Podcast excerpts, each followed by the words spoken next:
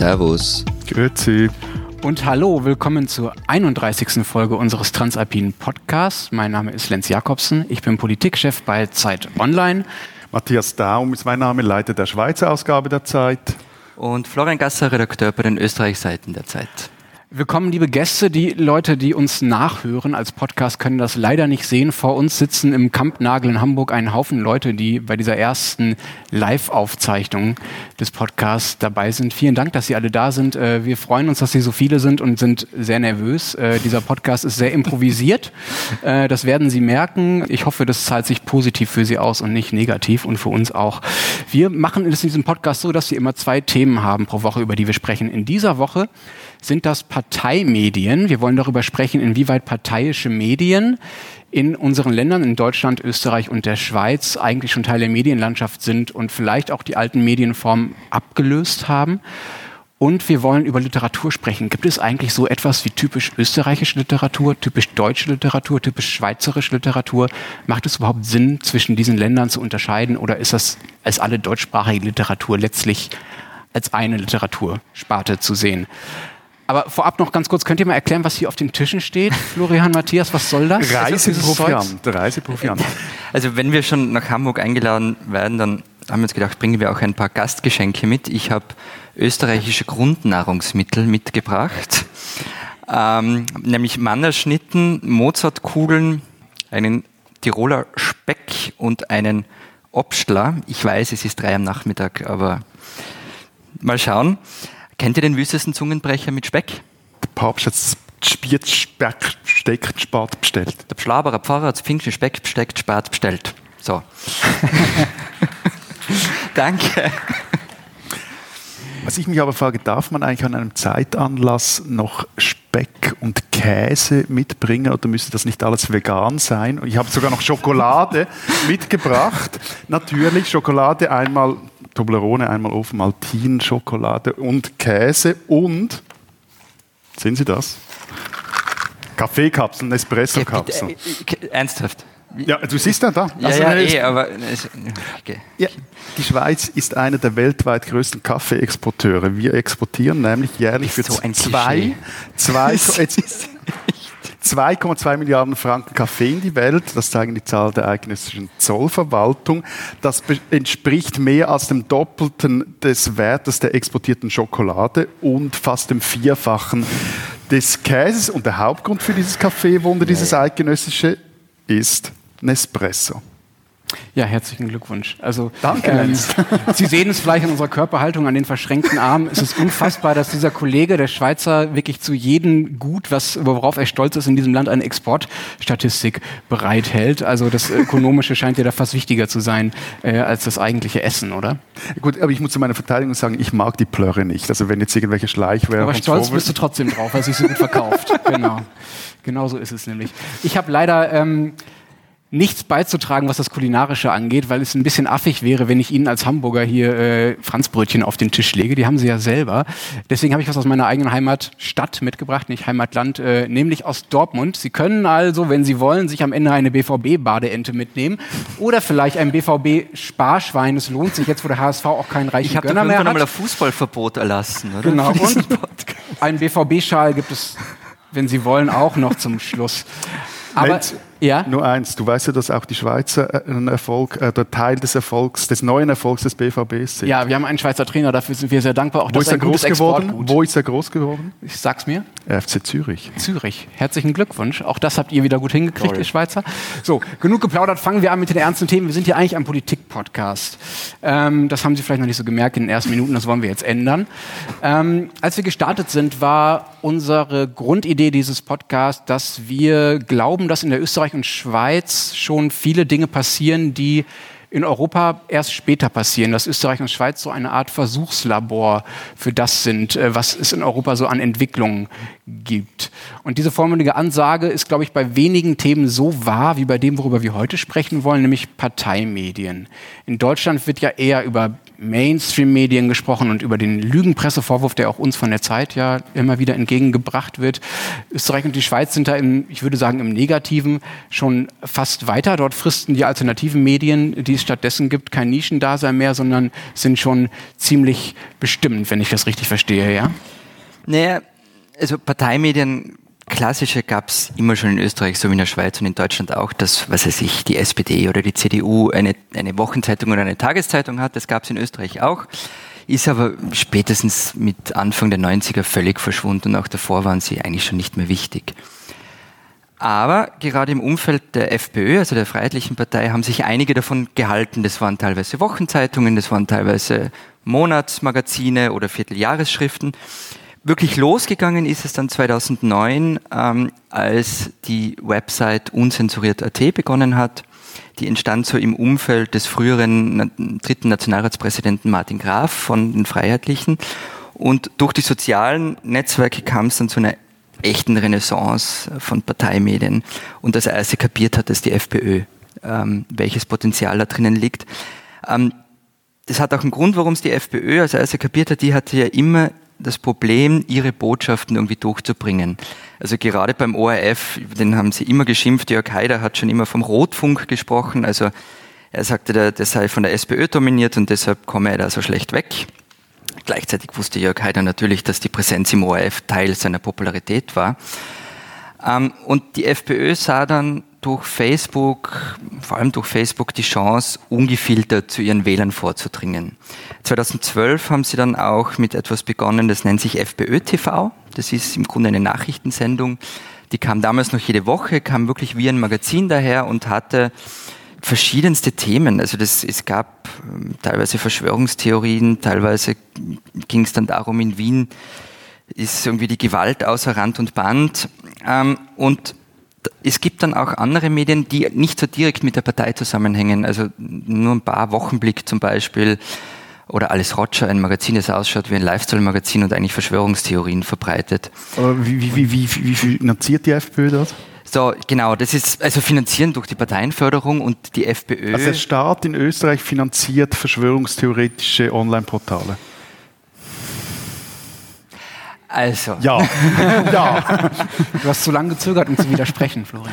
Nein, also es gibt ja diese Methode, dass ähm, durch Inserate äh, Medien mitfinanziert werden. Also das heißt, man schaltet Inserate in einem Medium, bezahlt dafür und finanziert damit das Medium. Das macht die FPÖ genau bei diesen Medien relativ stark, immer schon mit Parteigeld und seit sie in der Regierung sind auch mit Ministeriumsgeld. Okay, das heißt, das sind letztlich Steuergelder, die über Ministerien dann in Werbung für FPÖ genau. Medien fließen. Okay. Genau. Oder FPÖ-nahe Medien. Okay. Und wie viele Leute lesen das? Also hat das tatsächlich einen Markt? So, und das ist das, äh, das ist das Schwierige, weil man es halt schwer messen kann. Die sind jetzt nicht in der normalen Auflagenkontrolle natürlich drinnen. Ähm, aber es gibt so ein paar Indizien. Ähm, also man kann auf Facebook schauen, wie viele Likes sie bekommen. Das geht teilweise in die Zehntausende. Und ich glaube, gerade vor zwei Wochen kam eine Statistik raus, welche Medien, also insgesamt, werden wie oft auf Facebook geteilt in Österreich. Auf Platz 1 war heute AT, das ist der Online-Ableger einer Wiener Gratiszeitung. Auf Platz 2 war Krone.at, der Online-Ableger der Kronenzeitung, die Ihnen vielleicht etwas sagt, die größte Tageszeitung Österreichs. Platz 3 war Wochenblick. Ähm, das ist einer dieser dieser rechten Medien. Laut DÖF, dem Dokumentationsarchiv des österreichischen Widerstandes, ist es ein Desinformationsprojekt am rechten Rand. Und in den Top 10 dieser Liste finden sich noch zwei weitere Medien aus dieser Liste. Also die sind schon. Gut, aber eben, aber bei euch angekommen. ist sowieso die ganze Medienfinanzierung völlig korrupt, also beziehungsweise vom ja. Staat getrieben. Also, ich meine, äh, das hat uns vor ein paar Wochen erzählt, dass die SPÖ eigentlich den Trick erfunden hat, sich mit Inseraten den Boulevard zu kaufen. Also es ist nicht so, ja. dass die FPÖ, dass da die Rechte irgendwas neu erfunden hätte. Ja, sie das überhaupt nicht neu erfunden. Sie haben das gelernt von der Sozialdemokratie. Ähm, die SPÖ hat, hat jahrelang Boulevardmedien massiv mit Inseraten gefördert. Und es gäbe sicherlich das ein oder andere Boulevardblatt nicht ohne die Inserate der SPÖ. Nur damit Sie ungefähr eine Einordnung bekommen, von was für einer Summe wir da sprechen. Also das machen die anderen Parteien ja mittlerweile auch. Allein im zweiten Quartal 2018 wurden 46 Millionen Euro für Werbung in Medien ausgegeben von öffentlicher Hand. Und ein Großteil davon oder ein guter Teil davon für Inserate im Boulevard. Man muss sich vorstellen, Österreich ist ungefähr also mal 10 für, für genau mal 10 für Deutschland sozusagen. 64 also Millionen noch viel äh, gigantischer. Deutschland. Ja. Ihr seid schon ein komisches Land. Ja ja. Und bei euch sitzen die Rechtsausleger halt in der Redaktion und im Parlament gleichzeitig. Gut, Super. das ist etwas anderes. Aber ich, ich, nehme mal an, du meinst die, die Weltwoche und äh, Roger Köppel. Ja. Ich habe dir da was. Ein Geschenk? Ein Geschenk. Da ist ein Messer dabei. Okay. Ich meine, die, die Sache mit wenn du schon Roger Köppel und die Weltwoche ansprichst, ich meine, die ist ja etwas komplizierter. Die Weltwoche ist jetzt nicht ein Parteiblatt in dem Sinne, als dass die Partei, in diesem Fall die SVP, die Schweizerische Volkspartei, wählerstärkste Partei in der Schweiz, nationalkonservativer Kurs, die Zeitung finanzieren würde, aber sie gehört einem ihrer Nationalräte und wichtigsten Politiker, nämlich Roger Köppel. Und man muss dazu sagen, kurze Klammerbemerkung, Kollege Gasser ist ein großer Fan des täglichen Videoformats von Roger Köppel und darum hat er jetzt da als Geschenk, was hast du jetzt erhalten? Ähm, die neue Biografie von Roger Köppel. Kannst du mal den Titel laut nennen, der ist so schön. In Badehosen nach Stalingrad, ja. der Weg von Roger Köppel. Damit ist einiges äh, über diesen Mann gesagt, Danke. ich mal behaupten. Ähm, aber sag noch mal genau, also wie kommt es dazu, dass, es, dass in der Schweiz so viele ähm, Journalisten ja auch tatsächlich politisch aktiv ist? Also Roger Köppel ist ja Nationalrat. Ja? Genau, also es ist so, dass das jetzt ist er mit dem eigentlich eine Ausnahmeerscheinung. Das machen nicht viele. Es gibt noch eine SP-Nationalrätin aus Zürich, die gleichzeitig Verlegerin eines kleinen SP-Parteiblatts äh, in Zürich ist. Das hat aber eine lange Geschichte. Also früher war es zum Beispiel gang und gäbe, dass NZZ-Redakteure gleichzeitig, sei es auf kommunaler, auf kantonaler oder nationaler Ebene in den Parlamenten saßen.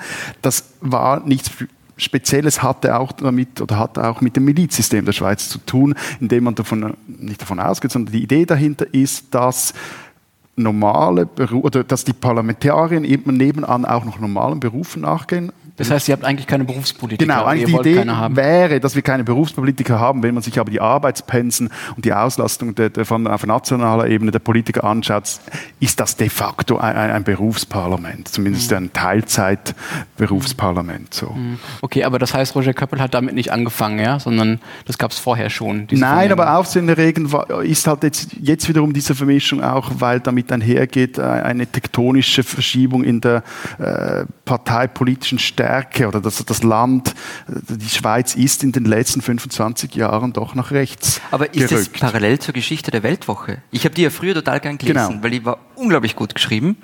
Und mein großes Vorbild Margit Sprecher war ja auch lange Jahre dort. Aber inzwischen ist es ja schon, naja, es ging mit dem einher. Also es gab, äh, ich will euch jetzt nicht, also ich will Sie auch nicht jetzt in die Schweizer Mediengeschichte langweilen, aber kurz gesagt war es so, dass Anfang der Nullerjahre gewisse rechtskonservative Kreise, darunter auch der frühere Zeitkolumnist Tito Tetamanti, ein Financier aus dem Tessin, das Gefühl hatten, dass ihre Meinungen in der Schweiz in keinem Medium richtig vertreten werden, ähnlich wie das der FPÖ in Österreich hm. so geht.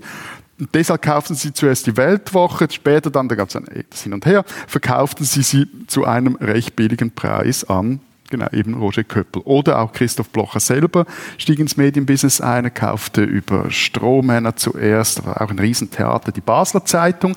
Die hat er jetzt inzwischen wiederum verkauft an Tamedia, größten Schweizer Verlag und setzt, er setzt jetzt aber, Blocher setzt jetzt aber auf so Gratisanzeiger, lokale Gratisanzeiger, die schweizweit eine Höllenauflage haben.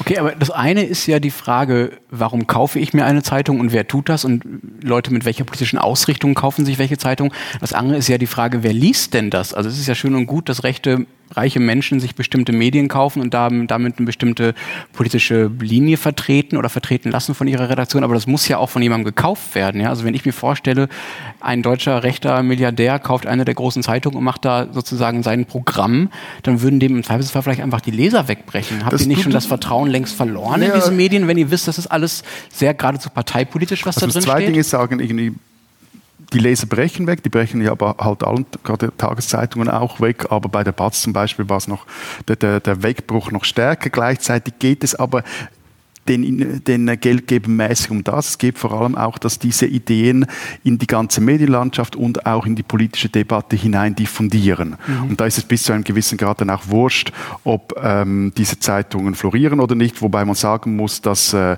Köppel gerade bei der Weltwoche das Blatt derart schlank jetzt aufgestellt hat, dass, so wie er selber sagt, zumindest das sogar Gewinn abwerfen soll. Mhm. Und das andere ist, klar, ja, unschöne Vorstellung, eine Presselandschaft, die dann nur oder in der es nur noch Parteiblätter gäbe. Aber muss ich auch sagen, ich weiß ja, wer dahinter steckt. Ich weiß ja, dass da Köppel Herausgeber äh, oder Verleger okay, okay. und Chefredakteur ist. Äh, okay, aber das ist ja ein unglaublich voraussetzungsreiches Lesen dann. Du musst ja dann bei allem, was du liest, mitdenken, zu welcher Partei gehört denn dieser Mensch, der das gerade schreibt? Also eine, eine Art, sagen wir mal, ich schlage die Zeitung auf und glaube vielleicht nicht alles, was da steht, aber habe ein gewisses Grundvertrauen, dass das irgendwie ausgewogen dargestellt ist, was in diesen Texten steht.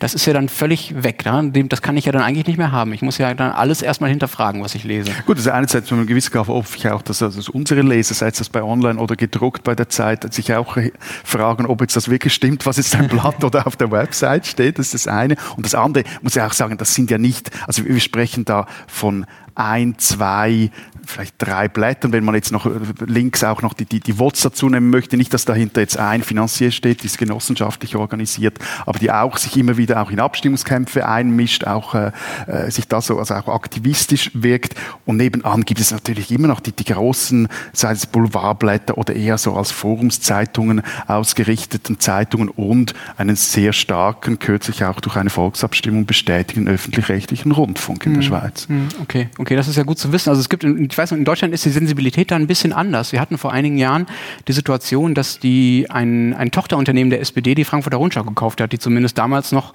wirklich, wirklich einflussreich war, auch im Meinungsbild. Ähm, und da gab es große Kämpfe drum, die sogar so weit gingen, dass äh, es im Bundestag darüber debattiert wurde, ob man nicht Tochterunternehmen von Parteien verbieten sollte, Mehrheiten an wichtigen Medien zu halten. Ja, also da gab es gar eine Gesetzesinitiative zu, die nicht durchgekommen ist. Was das hat Medien dann, oder, oder an Verlage insgesamt? An Verlagen insgesamt, glaube ich, also zumindest an, an äh, Publikumsverlagen. Hm. Ähm, und das ist nicht durchgekommen und es hat sich dann auf eine gewisse Art selbst erledigt, weil die Frankfurter Rundschau pleite gegangen ist und sie dann nicht mehr äh, verregelt werden musste sozusagen. Aber deswegen kam ich auch auf das, was Sie vorhin sagte. Ja, die Frankfurter Rundschau ist vielleicht auch nicht gerade dadurch besser geworden, dass sie zu 90 Prozent der SPD gehörte. Ja?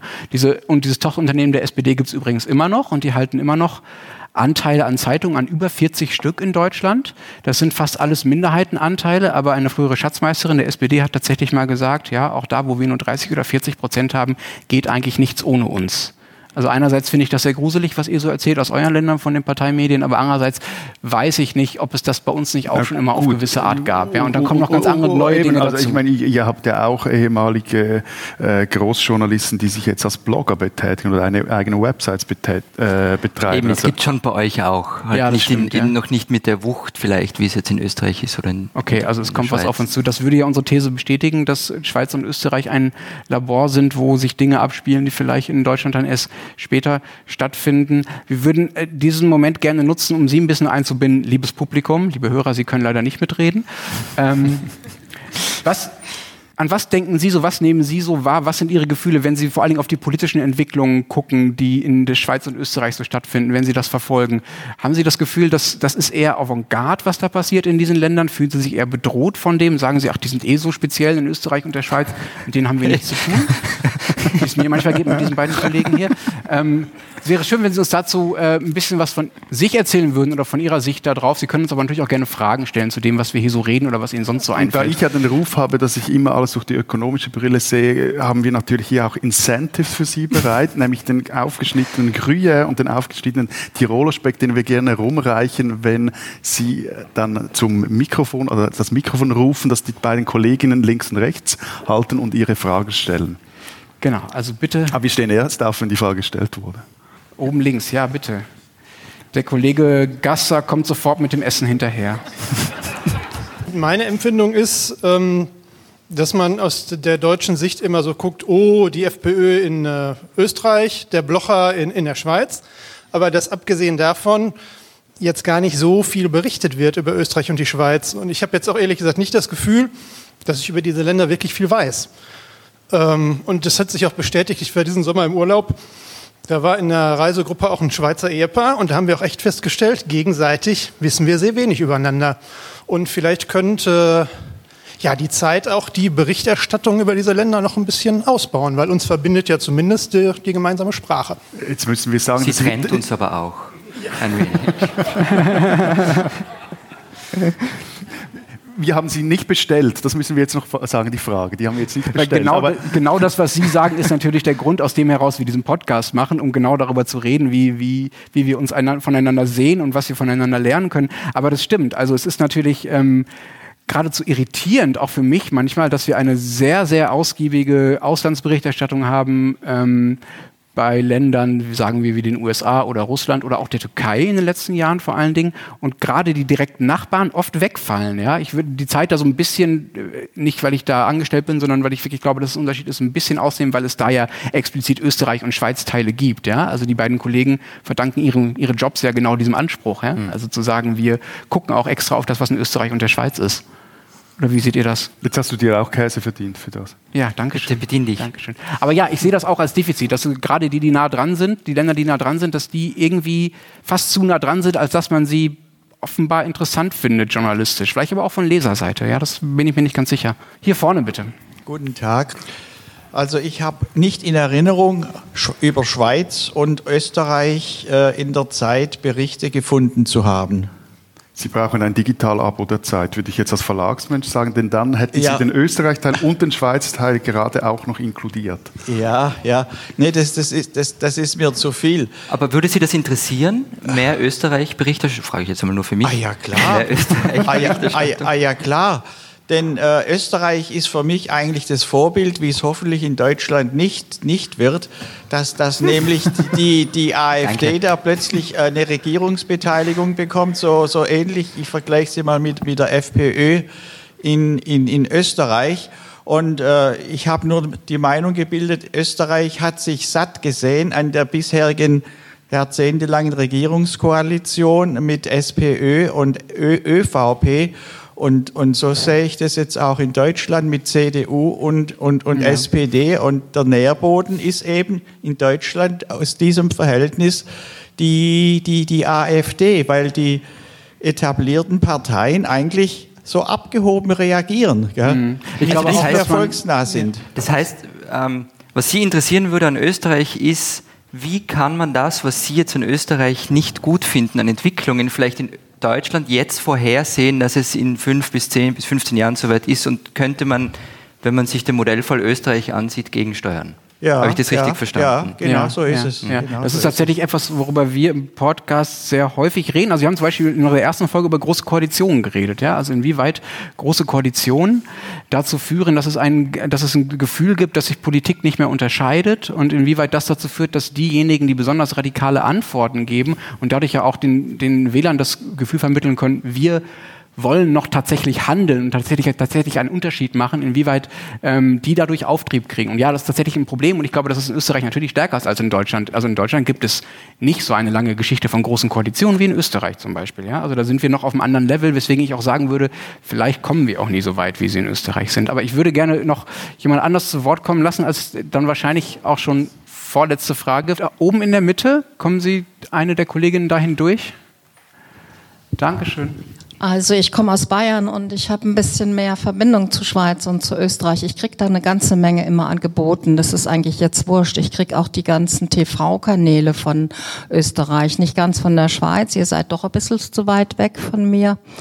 Ähm, also wenn ich möchte, kann ich mich sehr wohl sehr in, äh, intensiv mit euch beschäftigen, wenn ich das will.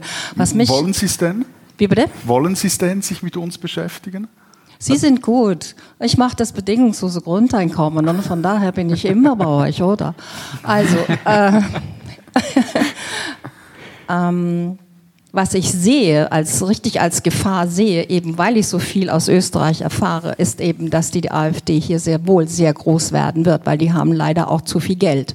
Die werden ja eben von eurem scheiß Espresso da gefördert. Die kriegen von denen ganz schön viel Geld. Ähm, die Entwicklung wird dahin gehen. So sehe ich das.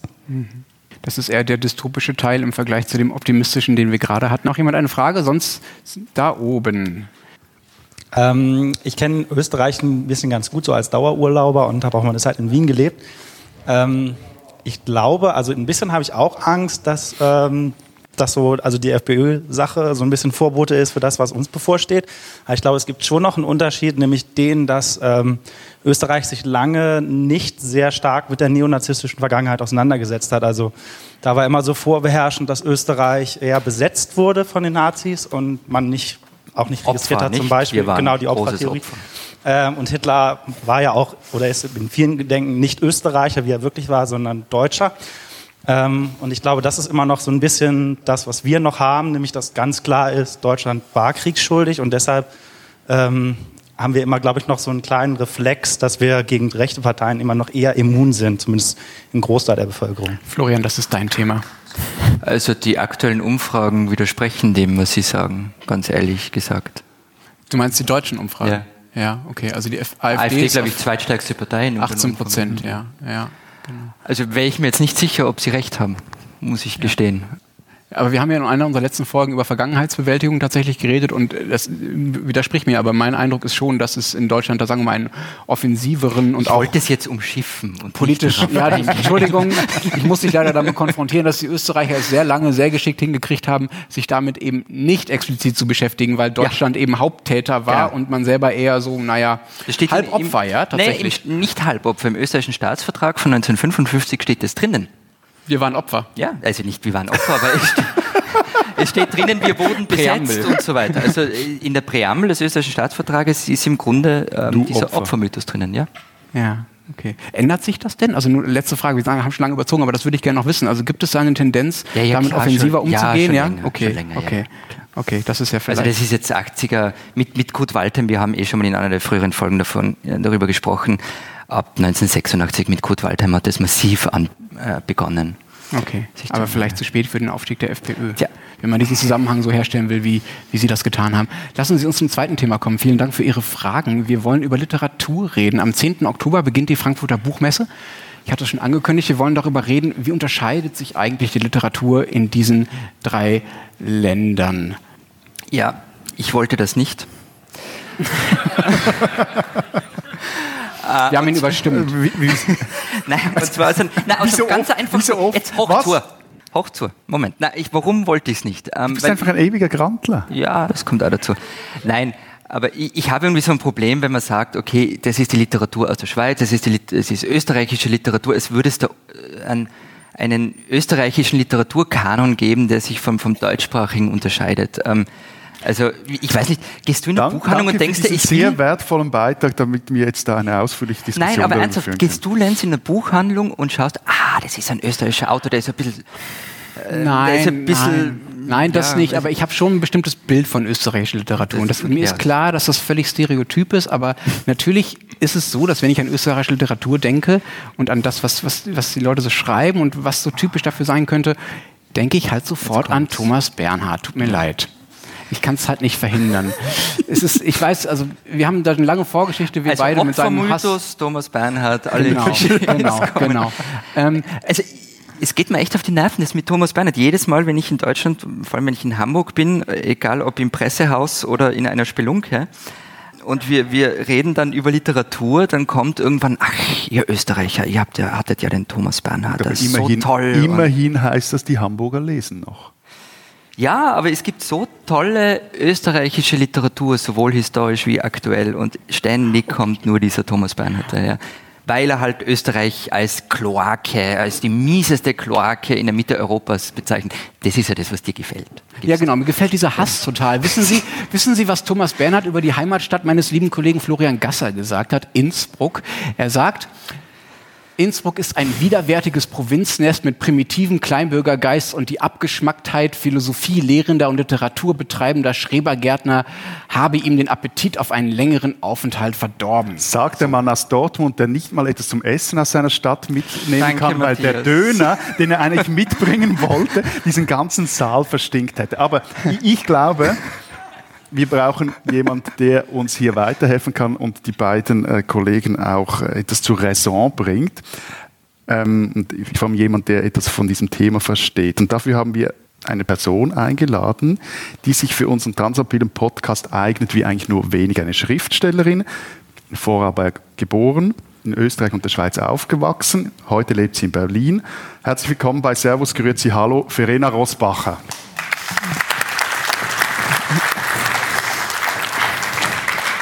Komm in unsere Mitte. Dankeschön, was für ein Engagement. Wir duzen uns seit Wein. heute, deswegen du- duzen wir uns jetzt auch auf der großen Bühne, das nur zur für gerne. Erklärung. Schnaps? Nice, danke schön. Käse. Speck, Schokolade, Kaffee. Und was hast du zu bieten aus deiner Heimat? Äh, BVB-Sparschwein vielleicht? Ja. Ja, äh, wir wollen reden über die Unterschiede zwischen den äh, verschiedenen ähm, Literaturen, wenn es überhaupt verschiedene Literaturen sind. Ja, zum Beispiel meine Lieblingsbuchhandlung ähm, sortiert die Belletristik nach Ländern. So, Also jetzt zeig doch mal das Buch von der Frau Rosbacher, damit man auch sieht, welches Genau. Buch du dort Das gefunden hast. Unter- Buch, das und steht- unter was hast du jetzt das gefunden? Deutschland, Schweiz, Österreich? Das würde mich jetzt auch interessieren. Ist das in Wien? Ne? Nein, das ist in Innsbruck die In Buchhandlung Innsbruck. und ich muss jetzt was gestehen. Ähm, ich ist gar nicht da. Ich, ist ich habe es ich online bestellt. ähm, es ist aber ziemlich sicher unter Österreich einsortiert, wenn ich nachschauen würde. Ähm, aber eben, es gibt USA, es gibt äh, Brasilien und es gibt eben auch Österreich, Schweiz und Deutschland als getrennte Abteilungen. Ernsthaft, macht das Sinn, Ihrer Meinung nach? Ich finde das nicht. Also ich äh, finde diese pa gut, man kann es auch nicht pauschal sagen. Ne? Es gibt natürlich, finde ich schon, eine, es gibt länderspezifische Autoren. Ne? Die wird es in Österreich geben, die gibt es in der Schweiz, die gibt es für Deutschland.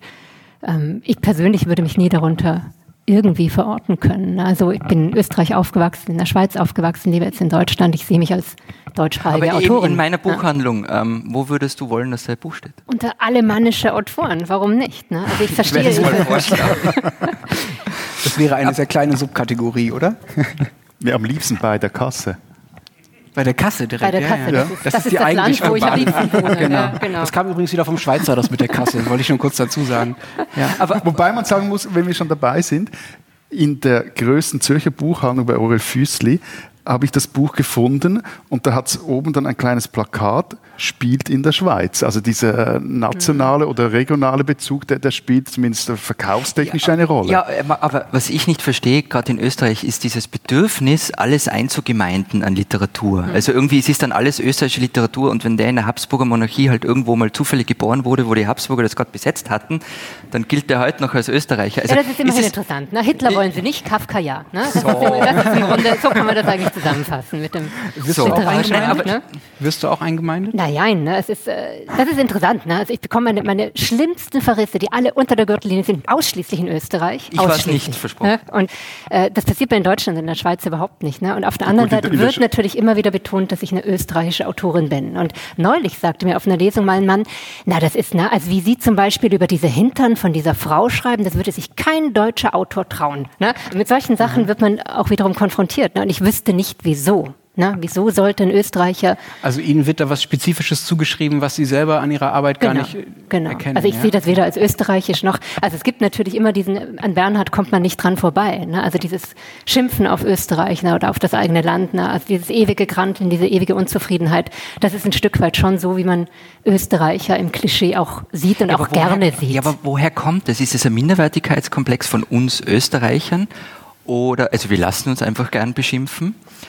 Oder ist es vielleicht die zweite These, so der Versuch, also dieses, man macht alles zu Österreich, der Versuch, sich abzugrenzen gegenüber Deutschland? Ich glaube, das ist es auf jeden Fall auch. Ne? Oder ich nehme das auch in der Schweiz nicht. Ich weiß nicht, wie, wie Sie das sehen, aber ich finde schon, dass die Schweiz äh, eigentlich in sich ein, ziemlich geschlossener literarischer Raum ist. Ne? Also es gibt einige Autoren, die schaffen es über die Grenzen hinaus, zum Beispiel Martin Sutter ne? oder natürlich äh, Max Frisch und. Dürrenmatt damals. Ne? Aber äh, sehr viele Autoren, die sind in der Schweiz, äh, können die ganz wunderbar leben. Ne? Also sind das gelesene Autoren, die kennt in Deutschland kein Mensch.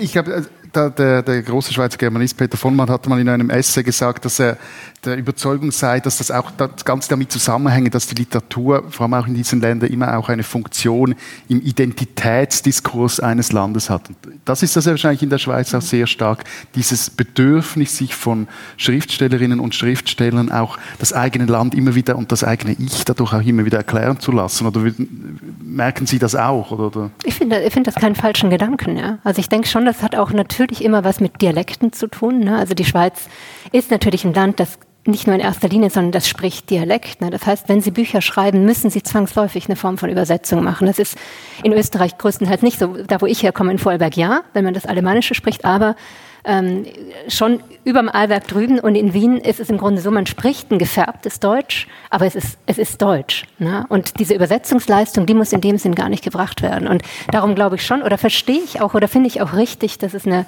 Schweizer Literatur gibt. Ne? Genauso wie ich ich finde das völlig korrekt. Ne? Ich glaube nur nicht, dass jemand, der Schweizer ist, ein Schweizer Autor ist, per se ein Schweizer Autor ist oder in erster Linie. Das finde ich, finde ich überhaupt nicht. Sie haben uns im Vorgespräch gesagt, dass eben in Österreich werden sie verrissen und in der Schweiz einfach ignoriert. Genau, das ist eigentlich. und in Deutschland? In Deutschland äh, komme ich sehr gut klar, Dankeschön. Ja. Ist nicht mir zu verdanken, aber schön, schön, dass es Ihnen ja, bei uns gut auch, geht. Ja. würden Sie sagen, das ist einfach typisch, wie man in Österreich und der Schweiz mit Konflikten Red umgeht? du nicht über typisch Österreich, das macht bitte? er nicht dann. Ja, na bitte. Ich habe akustisch nicht verstanden. Nein, aber dass man in Österreich einfach irgendwie äh, sich an die Gurke geht und in der Schweiz sich zu Tode schweigt. Ich glaube, das ist nicht falsch. Ne? Also wenn man zum Beispiel, ich fand das immer interessant, ich habe äh, für meine Bücher immer gerne mit Zeitung, Zeitungsartikeln gearbeitet. Ne? Österreich ist ein Fundus ohne Ende. Ne? Man schlägt einmal die Zeitung auf und liest Dinge, die sind unsinnig lustig, ne? sie sind wahnsinnig daneben, sie sind äh, völlig übertrieben. Die, Schweizer sind, die Schweizer sind im besten Fall langweilig, ne? sehr wenig unterhaltsam und die Deutschen irgendwo so mittendrin. Ne? Und so könnte man das lerne. eigentlich ganz gut. Ja, ja, ja, ja. So ich, ich wollte gleich noch nachfragen, liegt das an den Schweizer Medien oder liegt es an den Schweizern, die einfach keine guten Stories liefern? Sie sind zurückhaltender. Ich glaube schon, dass das, das ist ein Klischee, aber ich würde sagen, dass die Schweizer an sich schon zurückhaltender ja, aber sind. Ist bei uns ist in Österreich einfach mehr erlaubt? Auch, äh, was weiß ich, Ausdrücke von Fäkalsprache. Wäre Thomas Bernhard in der Schweiz möglich? Dieses Schimpfen auf das eigene Land? Was sagt ihr?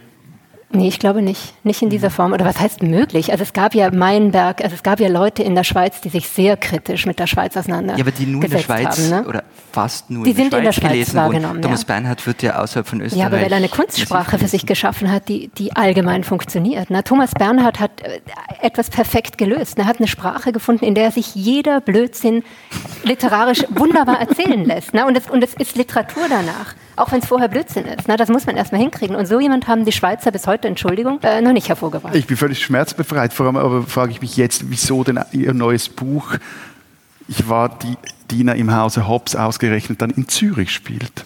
Ah, ich Wenn es so langweilig ist. Man, man, muss kurz dazu sagen, also dieses Buch, ähm, das übrigens sehr lesenswert ist, spielt in der High Society von Zürich. Äh, es geht um einen Skandal in der Familie Hobbs und erzählt wird sie von diesem Diener, der viele Jahre später diese Geschichte aufschreibt.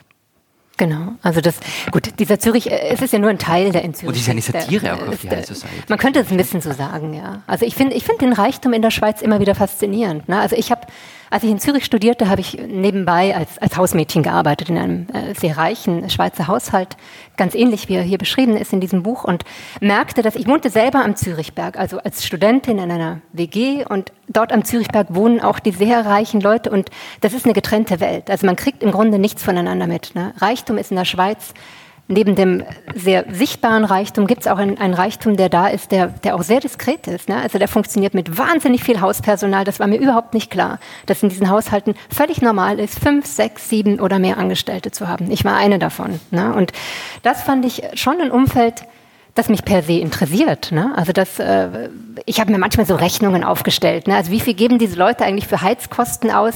Ja, das war mehr, als ich äh, für, mein, für meine ganze Miete überhaupt ausgebe, ne? damit man immer schön bei 23 Grad im Haus herumspringen kann. Es, ne? das, gibt es einen Zusammenhang ja? zwischen dem, was Sie als, sagen wir mal, diskreten Wohlstand beschreiben und dem, was, was, was ihr beide als Schweizer Verschwiegenheit bezeichnet? Also ist das eine sozusagen Mentalitätsantwort auf die ökonomischen Umstände oder ist das zu, zu abstrakt?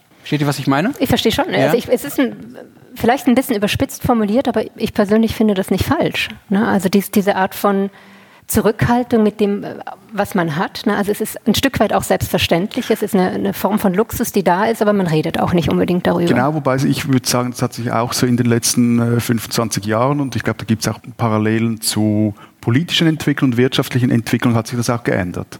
Also dass durch diese massive Öffnung, die das Land erfuhr, seit Ende der 80er Jahre, also seit die Mauer fiel, und zwei, drei Jahre später die ganze Globalisierung so richtig ins Rollen kam, wurde die Schweiz zu einem der globalisiertesten, globalisiertesten Zungenbrecher Länder der Welt und damit auch wurde der Umgang mit Reichtum, glaube ich, bis zu einem gewissen Grad auch globalisiert. Also dieses protestantisch geprägte, zurückhaltende, man, man gibt, spricht nicht darüber, man hat, aber zeigt es nicht, das ist schon auch gewichen einem, ich würde mal sagen, einem neureichen Geprotze. Gibt es da diesen Unterschied? Es, es, gab in Österreich mal so eine Serie Altes Geld, so eine Fernsehserie von David Schalko.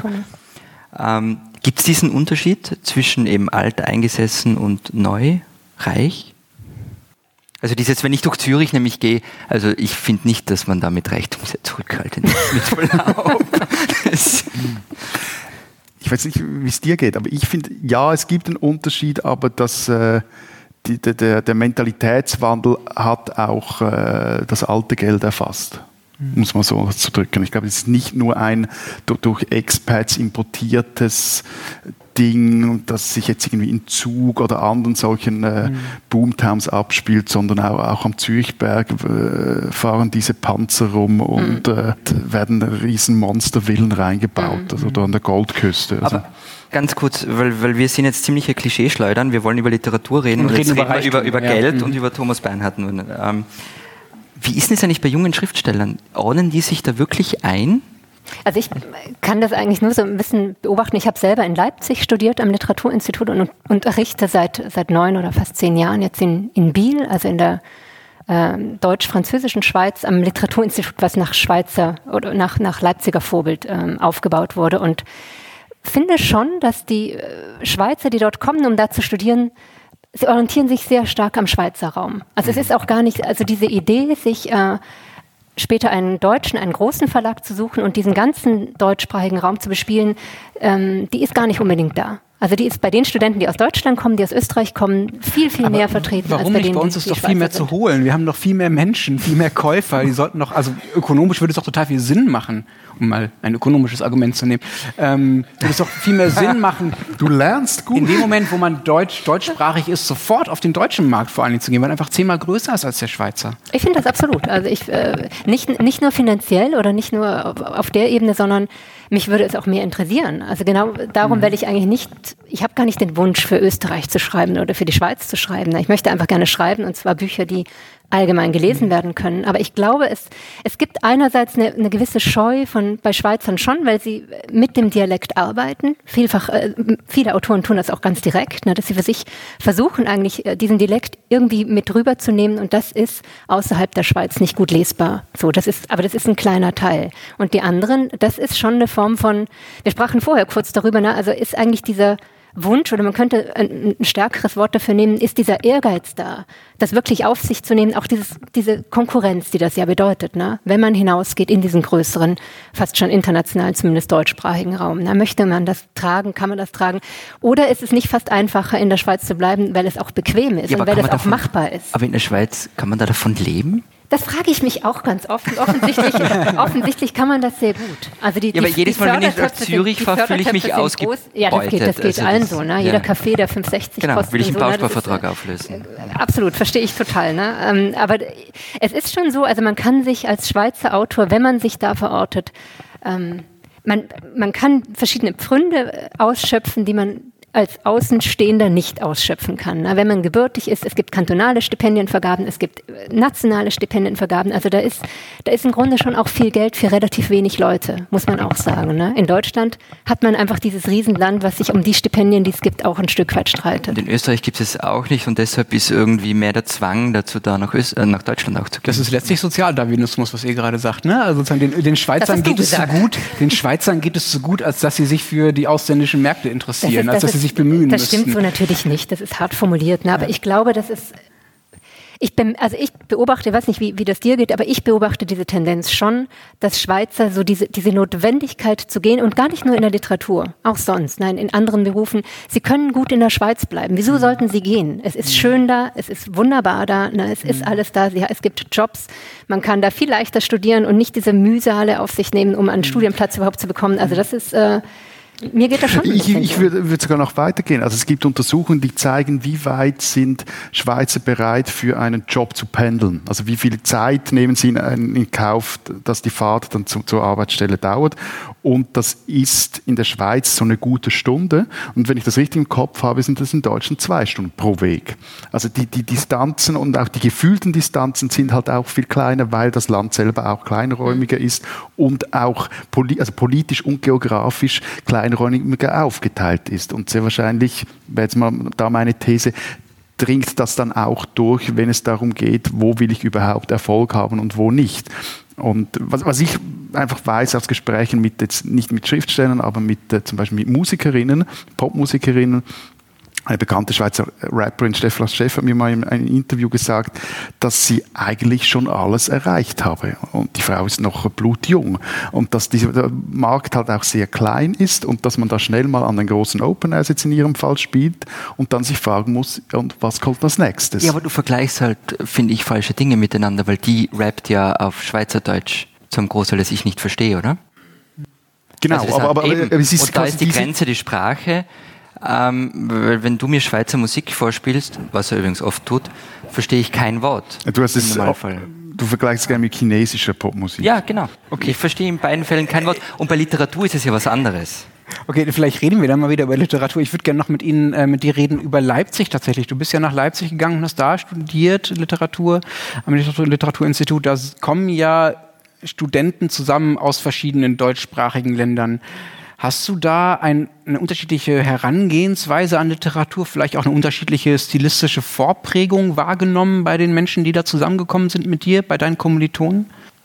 Ach, so pauschal lässt sich das auch wieder nicht beantworten, aber ich denke schon, dass, ähm, also natürlich ist das Verhältnis von österreichischen Autoren zu deutschen Autoren, die aus Deutschland kommen, in Leipzig auch sehr groß. Ne? Also die, die Österreicher sind in der Minderzahl natürlich, aber sie haben, also das kann ich auch für mich sagen, natürlich immer einen anderen Lesehintergrund. Ne? Also weil es gibt natürlich einen allgemeinen deutschen Kanon, wenn man so will, aber es gibt auch einen österreichischen Kanon. Und die schreiben dann alle wie Thomas Bernhard in schlecht oder was, was es passiert ist, dann? Zumindest muss man, man muss sich an Thomas Bernhard abarbeiten. Daran ja. kommt man Musstest im Grunde du dich auch an Thomas Bernhard vorbei. abarbeiten? Ein Stück weit ist es schon so, dass äh, Thomas Bernhard lesen bedeutet natürlich, dass man äh, ihn auch zurücklassen muss ne, für mhm. sich. Also das glaube ich weil das so eine, es ist eine Sprache, die also wie ich schon sagte, sie ist auch perfekt. Ne? Also wie man, wir mhm. sprachen vorhin kurz darüber, wie man auch Knausgard wunderbar persiflieren kann. Ne? Also man kann wunderbar 10, 20, 2000 Seiten im, im Stile von Knausgard, jeden, jeden Blödsinn kann man darin erzählen. Ne? Und, es, und es mhm. hört sich irgendwie literarisch an. Und das ist bei Thomas Bernhard noch, noch viel mehr und sehr viel, äh, wie ich persönlich finde, sehr viel gelungener der Fall. Ne? Aber Insofern denke ich schon, also äh, ich, die ich aus Österreich komme und Josef Roth auf jeden Fall gelesen habe, Heimito von Dodra auf jeden Fall gelesen habe, so mit dieser ganzen Literatur und die Deutschen, sie wachsen im Grunde schon mit einem anderen Kanon auf. Ne? Also da gehört natürlich Thomas Mann dazu und so, also da gehören andere Autoren dazu und nicht unbedingt die Österreicher. Ne? Die sind nicht so und ich glaube schon, dass das auch eine es ist ein, vielfach auch ein anderes Erzählen oder auch eine andere Sprache und damit muss man natürlich umgehen. Also das, daran kommt man nicht Aber vorbei. Kannst du dir eine Sache zu Herzen nehmen? Überwinde Thomas Bernhard. Und du bist, Ingeborg du bist persönlich, ja. Ich fand das, mit 18 fand ich es toll, jetzt danach okay. auch nicht mehr so viel, das stimmt.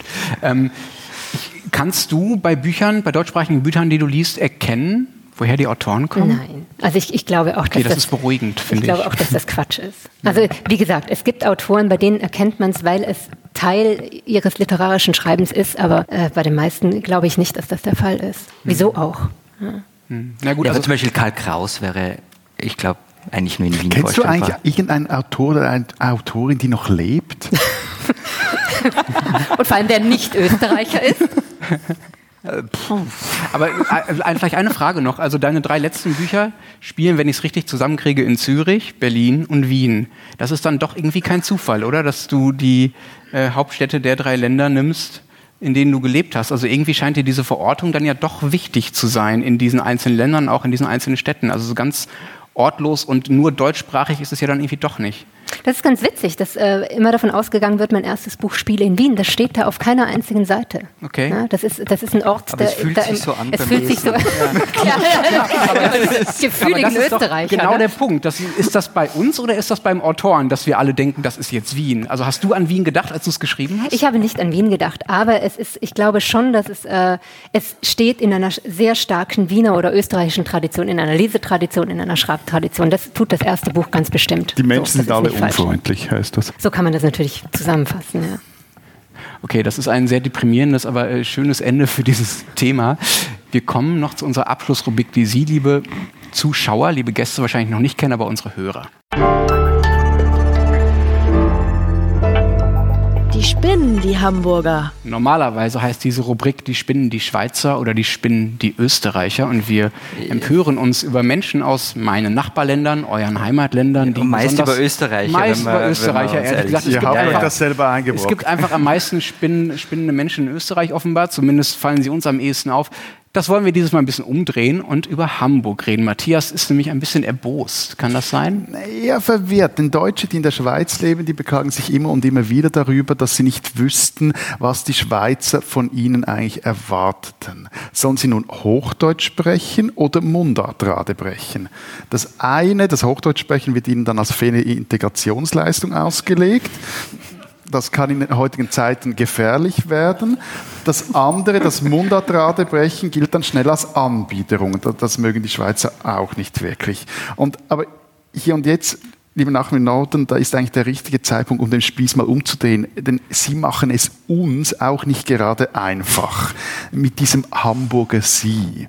Ich arbeite doch schon einige Jahre für die Zeit, aber bis jetzt habe ich nicht herausgefunden, wann man eigentlich vom Sie zum Hamburger Sie und wann zum Du wechselt und wann dieses und was dieses Hamburger Sie nun eigentlich bedeutet. Ist es jetzt mehr als das Sie oder weniger als das Du? Will äh, jemand hier Nähe signalisieren oder mich auf Distanz halten? Wie, wieso ist das eigentlich so kompliziert? Also, liebe Hamburger, mit, mit Verlaub, in aller Liebe, ihr spinnt doch.